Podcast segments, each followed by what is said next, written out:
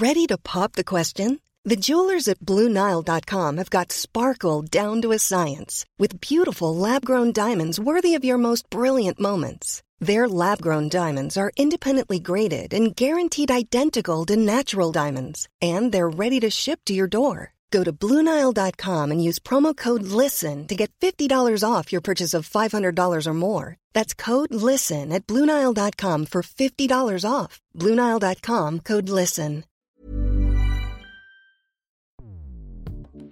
Escuchas. Escuchas. Escuchas un podcast de Dixo. Escuchas Fuera de la Caja con Macario Esquetino.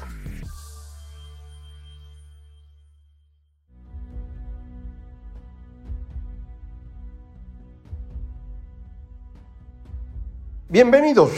Esto es Fuera de la Caja. Soy Macario Esquetino y le agradezco mucho que me escuche. Esta es la emisión número 93 de Fuera de la Caja. Es una emisión impar y por lo tanto nos toca hablar de coyuntura. No, no recuerdo si llevamos 12 o 13 grabaciones en esta cuarentena o distanciamiento que tenemos y no sé si vamos a llegar al 100. Eh, pero bueno, eh, ni modo. Estoy grabando para usted el día 23 de junio, el día del temblor que afortunadamente no causó demasiados daños y me parece que pocas pérdidas humanas, eh, pero bueno, pues fue un poco más de susto en este año que algunos eh, consideran es el preludio del fin del mundo según los mayas, porque ya le cambiaron la fecha de cuando se va a acabar esto, eh, pues seguiremos enojados con ellos porque no, no dan la información correcta y ahí anda uno esperando el fin del mundo en distintos momentos. déjeme platicar con usted acerca de lo que está ocurriendo en materia económica. No tengo en este momento muchos datos adicionales a los que platicamos en la ocasión anterior. Ya hemos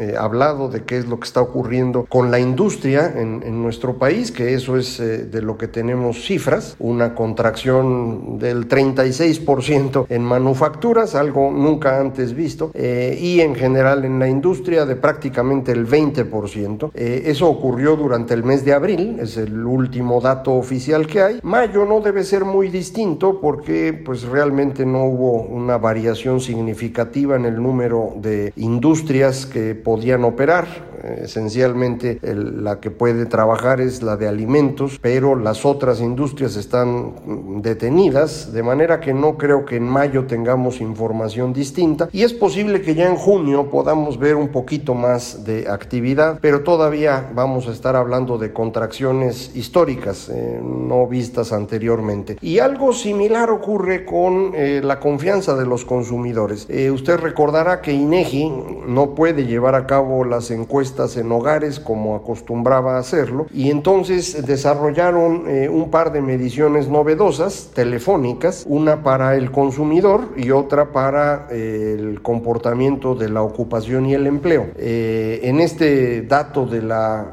confianza del consumidor, las cifras no son necesariamente comparables con la serie previa que teníamos, no es exactamente el mismo diseño de muestra, por lo tanto puede tener sesgos. sin sin embargo, INEGI considera que es una cifra que se puede utilizar de manera ilustrativa de lo que está ocurriendo. Eh, y lo que podemos ver es una caída eh, espectacular en la confianza del consumidor, verdaderamente eh, importante, la más grande también en todo el registro que tenemos, que es relativamente pequeño. La confianza del consumidor empezó a medirse en abril del 2001, de forma pues que no ha llegado todavía ni a 20 años de edad.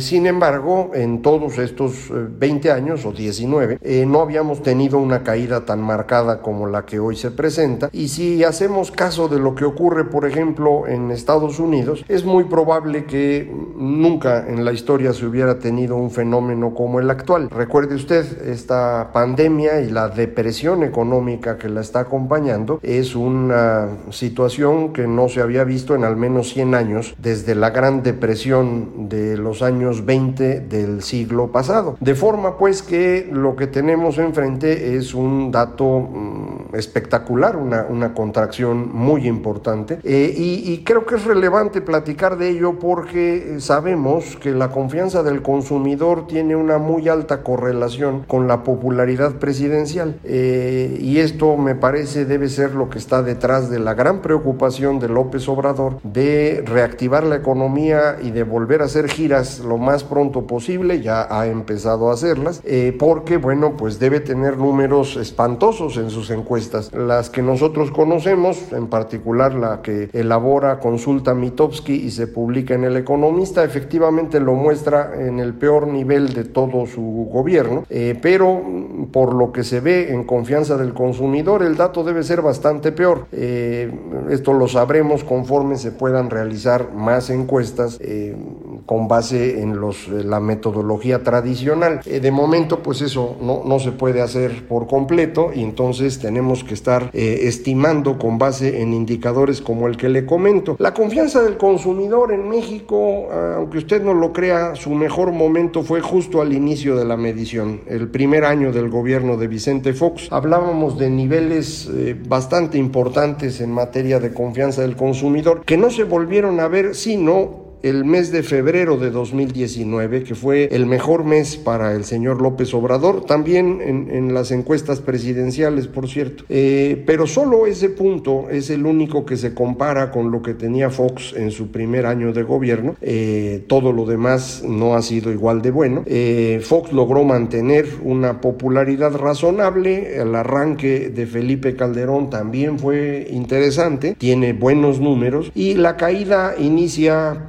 en fines de 2008, principios de 2009, eh, con la gran eh, recesión que se tuvo en aquel, en aquel año. Usted recordará, aquí nos tocó también con pandemia. Un poco antes de la gran recesión tuvimos el alza en el precio del maíz, precio internacional, que repercutió en el alza del precio de la tortilla en México. Entonces eso lo puede uno ver en la confianza del consumidor que empieza a caer eh, y llega al punto mínimo del gobierno de Calderón, más o menos, insisto, durante el 2009. La recuperación posterior de ese sexenio no le permite al señor Peña Nieto entrar en muy buena posición, eh, de cualquier forma va a ir bajando con el tiempo eh, y el peor momento registrado en confianza del consumidor es el mes de enero de 2017, el famoso gasolinazo, cuando la gente realmente se sintió amenazada, preocupada. Eh, duró un mes esto, para febrero los números estaban regresando a lo normal y en marzo eran otra vez similares a lo anterior, pero ese puro mes fue suficiente para que el sexenio del señor Peña Nieto eh, acabara ya en una posición bastante eh, deplorable en materia de confianza del consumidor y de popularidad presidencial. Y bueno, esto de alguna manera ayudó a López Obrador a tener un triunfo holgado en 2018. Y le comentaba poco después de este triunfo, en eh, febrero de 2019 se logra el máximo, el máximo que tenemos registrado en confianza del consumidor y también uno de los puntos más altos de popularidad presidencial. De allá para acá empezó a bajar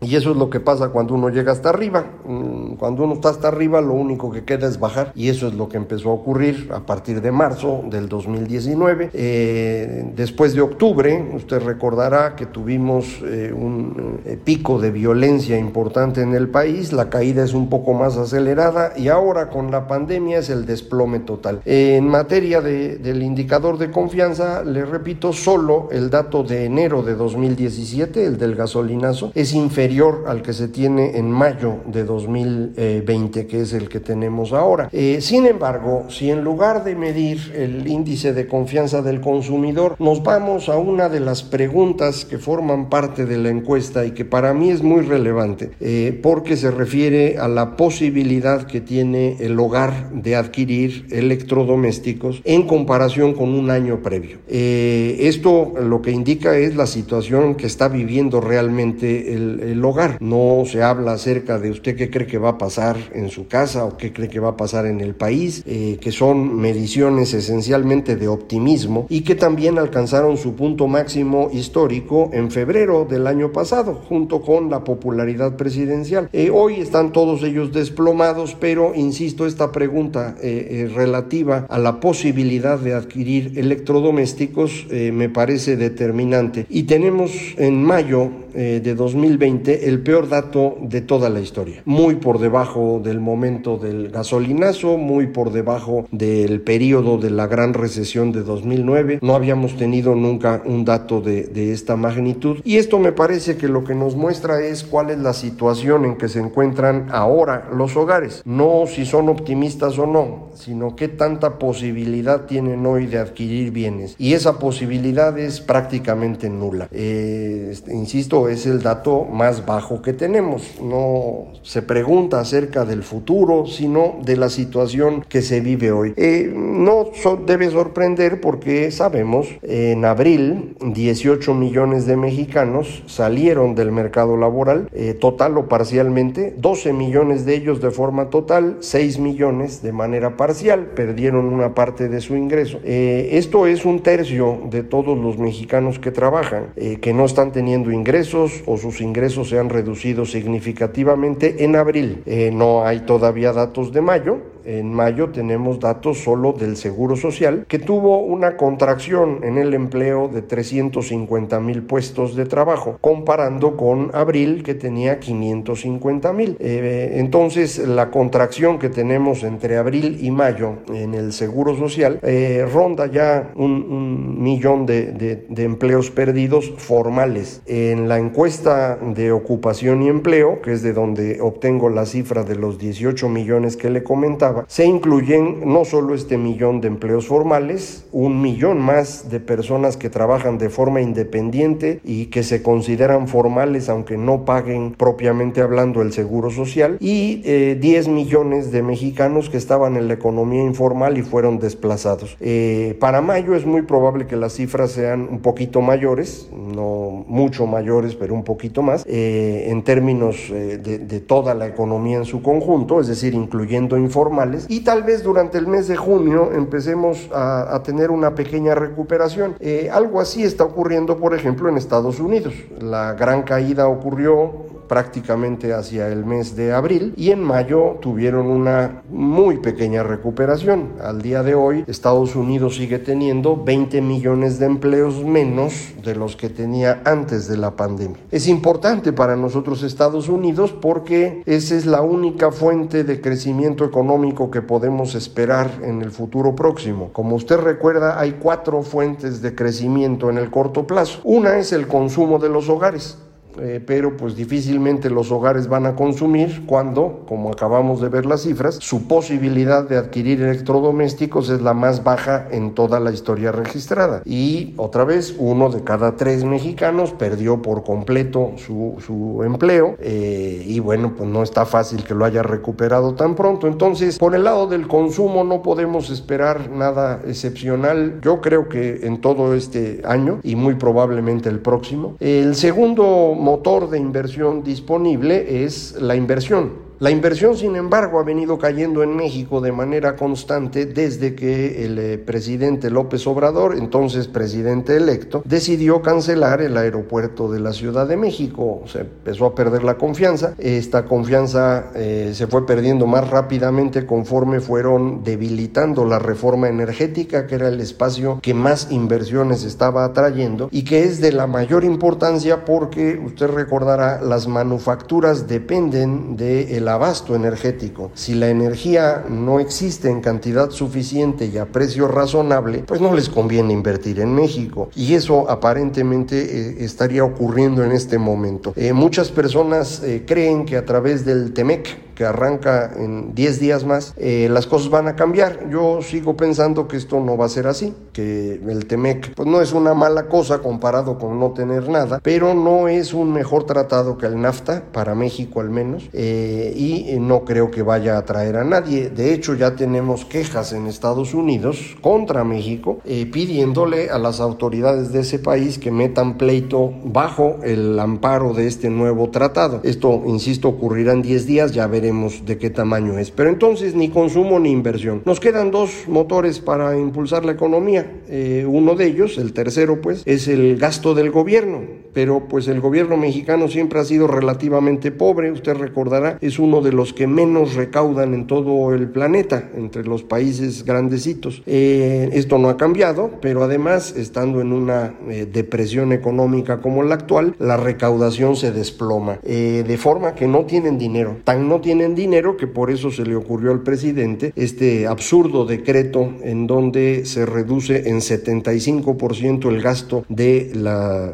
administración pública federal en eh, bienes y servicios eh, que adquieren, de forma que, digamos, es el gasto operativo, quitando la nómina. Eh, con esta reducción del 75% nadie puede trabajar y esto es lo que ya estamos viendo en, en bastantes áreas, ya hay quejas organizadas, por ejemplo, de instituciones de educación superior como el CIDE o el CINVESTAB, el Instituto Nacional de Antropología e Historia también ha estado ya pues quejándose públicamente que no pueden operar con una contracción de ese tamaño, eh, sin saber exactamente en dónde acabe. Lo relevante para el análisis que estamos haciendo es que no podemos esperar que el gobierno sea un motor del crecimiento económico en el futuro. Así que de los cuatro motores ya tenemos tres que no sirvieron. No va a haber consumo creciente, no vamos a tener gran inversión y seguramente el gobierno tampoco va a poder gastar. Entonces lo único que nos queda es el sector externo. Y el sector externo, ya sabe usted, para México es sobre todo Estados Unidos. De manera que son las exportaciones las que nos pueden ayudar. Eh, ya en junio ya empezaron a operar,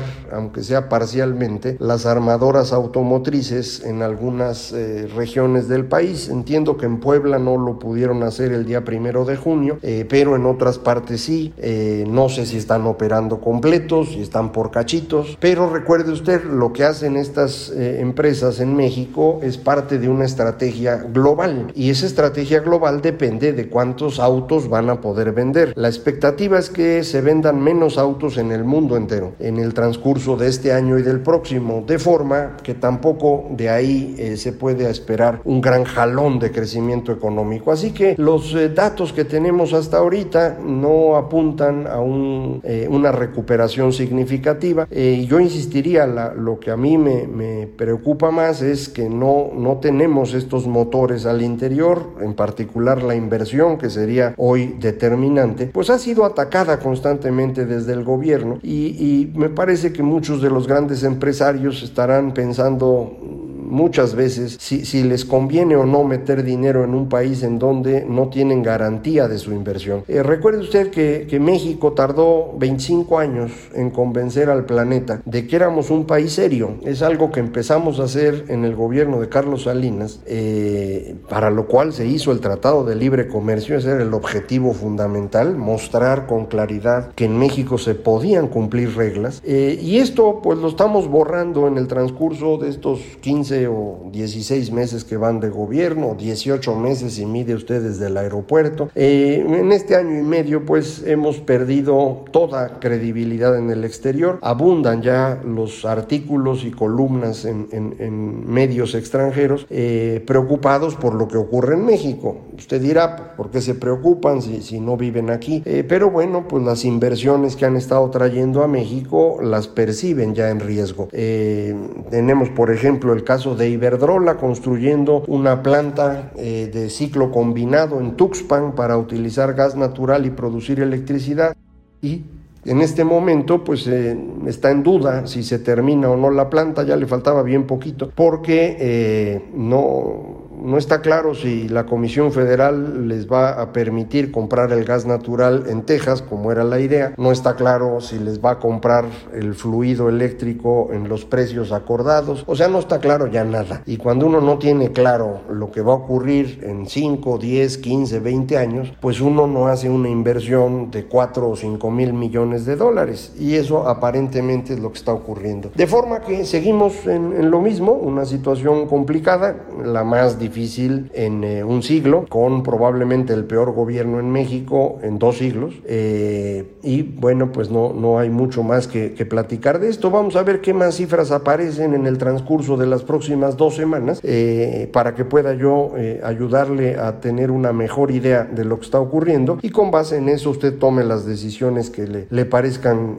convenientes. No, no hay tampoco un, margen muy amplio para, para decidir, pero en lo que podamos hacer eh, conviene tener información más completa. Y por eso yo le agradezco mucho que me escuche. Ya se nos acabó otra vez el tiempo, pero como sabe, aquí seguiremos platicando mientras se pueda. Eh, muchísimas gracias. Para comunicarse conmigo, ya sabe, Macario MX, en eh, correo electrónico macario arroba macario.mx, en Twitter arroba macario MX y página electrónica www.macario.mx. Muchísimas gracias. Esto fue Fuera de la Caja.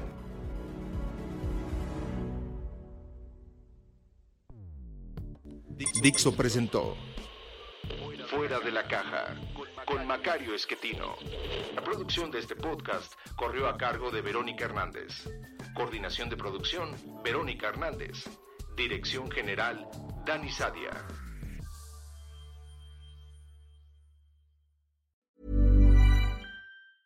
A lot can happen in the next three years. Like a chatbot may be your new best friend. But what won't change? Needing health insurance. United Healthcare Tri Term Medical Plans are available for these changing times. Underwritten by Golden Rule Insurance Company, they offer budget friendly, flexible coverage for people who are in between jobs or missed open enrollment. The plans last nearly three years in some states, with access to a nationwide network of doctors and hospitals. So, for whatever tomorrow brings, United Healthcare Tri Term Medical Plans may be for you. Learn more at uh1.com.